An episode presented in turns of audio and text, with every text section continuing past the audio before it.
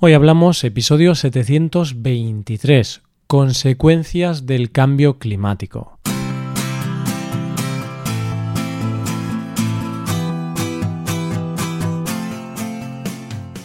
Bienvenido a Hoy Hablamos, el podcast para aprender español cada día.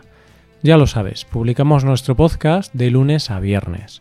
Puedes escucharlo en iTunes, en Android o en nuestra página web Recuerda que los suscriptores premium pueden acceder a la transcripción completa del audio, a una hoja con ejercicios para trabajar vocabulario y expresiones y a un episodio extra del podcast cada semana. Hazte suscriptor premium en hoyhablamos.com. Buenas, querido oyente, ¿cómo estás? Cuando ibas al colegio o al instituto, si suspendías un examen, lo normal era que hablases con tus padres y les dijeras que la culpa era del profesor. el profesor te tenía manía y tus padres, lógicamente, te decían que la culpa era tuya porque no habías estudiado lo suficiente. Y es que al final ese suspenso era la consecuencia de no haber estudiado. Y de esto precisamente vamos a hablar hoy, de consecuencias. Hoy hablamos de las consecuencias del cambio climático.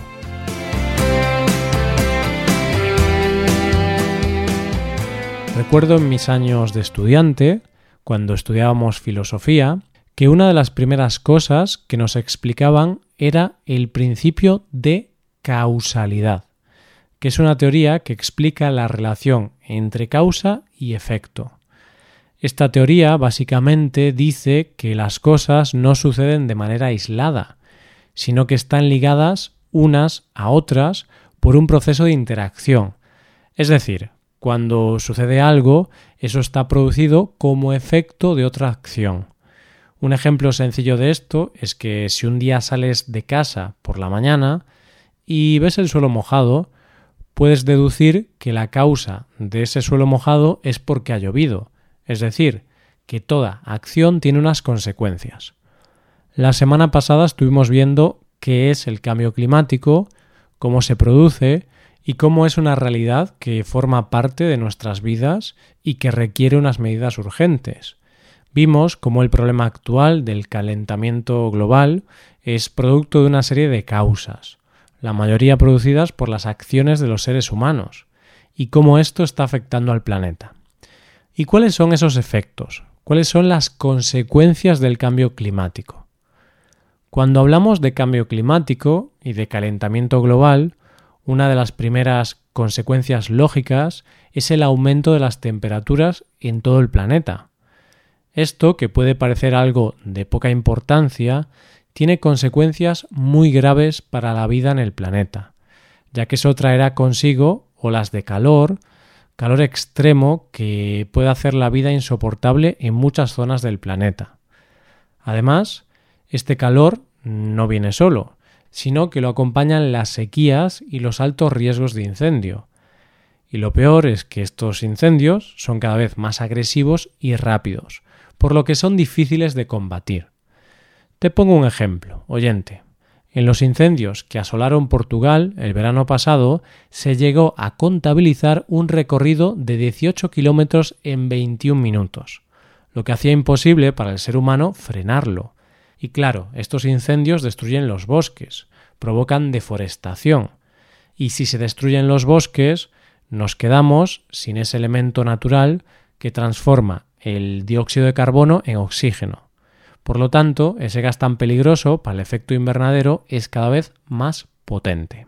La sequía producida por el aumento de la temperatura trae consigo consecuencias devastadoras. Hay zonas que hoy día conocemos que las previsiones dicen que si las temperaturas siguen aumentando, dentro de unos años serán desierto. Por ejemplo, hay informes que dicen que España en 2090 será como el desierto del Sáhara. Y esto significa que uno de los bienes más necesarios para la vida, el agua, será un bien muy escaso en algunas zonas. Tanto es así que la ONU considera que mm, una de las consecuencias del cambio climático será la guerra por el agua. Es decir, que será un bien tan escaso que habrá verdaderas luchas por conseguirla. Otra de las consecuencias directas de este aumento de la temperatura es el deshielo. Y esto no solo significa que se estén destruyendo los polos, sino que los glaciares de las montañas se están perdiendo. ¿Y qué pasa cuando se produce un deshielo tan grande? Que ese hielo se convierte en agua y aumenta el nivel del mar, lo que significa que hay zonas del mundo que posiblemente desaparezcan bajo el mar dentro de unos años. De aquí a 2050 se espera que el nivel del mar aumente unos 30 centímetros, y esto tendría consecuencias en poblaciones que viven casi al nivel del mar. En Holanda podrían desaparecer los diques que construyen para evitar la subida del agua. En Bangladesh hay 25 millones de personas que viven a menos de medio metro del nivel del mar, por lo que tendrían que emigrar y buscar refugio en zonas de interior. Esto es muy importante a nivel humano, pero económicamente supone también un gran problema. Los países tendrán que gastar mucho dinero en intentar contener estas crecidas, a la vez que las zonas perdidas bajo el mar son pérdidas económicas, ya que todos los cultivos, viviendas o edificios que existen en esas zonas se destruirán. Una de las cosas que ya estamos sufriendo y que se va a ir intensificando son las condiciones meteorológicas extremas y el aumento de las precipitaciones. Sé que puede parecer un poco incongruente esto que he dicho, porque hace un momento he dicho que vamos a tener más sequías, pero ahora digo que va a llover más. La cuestión es que el clima va a ser muy extremo, es decir, va a llover cada vez menos, pero cuando llueva será con gran violencia, porque las tormentas más fuertes se producen cuando llueve con altas temperaturas. Hace unas semanas en España se produjeron unas inundaciones terribles en la zona de Cataluña y el Levante, debido a que llovió muy fuerte en muy poco tiempo. Cuando llueve tanto en tan poco tiempo en zonas donde no es habitual, el suelo es incapaz de filtrar esa cantidad de agua, por lo que el agua se acumula y se producen inundaciones. En España esto provocó grandes pérdidas económicas, pero también produjo varias muertes. ¿Te has dado cuenta de que en las noticias salen cada vez más noticias de huracanes que se llevan por delante todo lo que encuentran a su paso?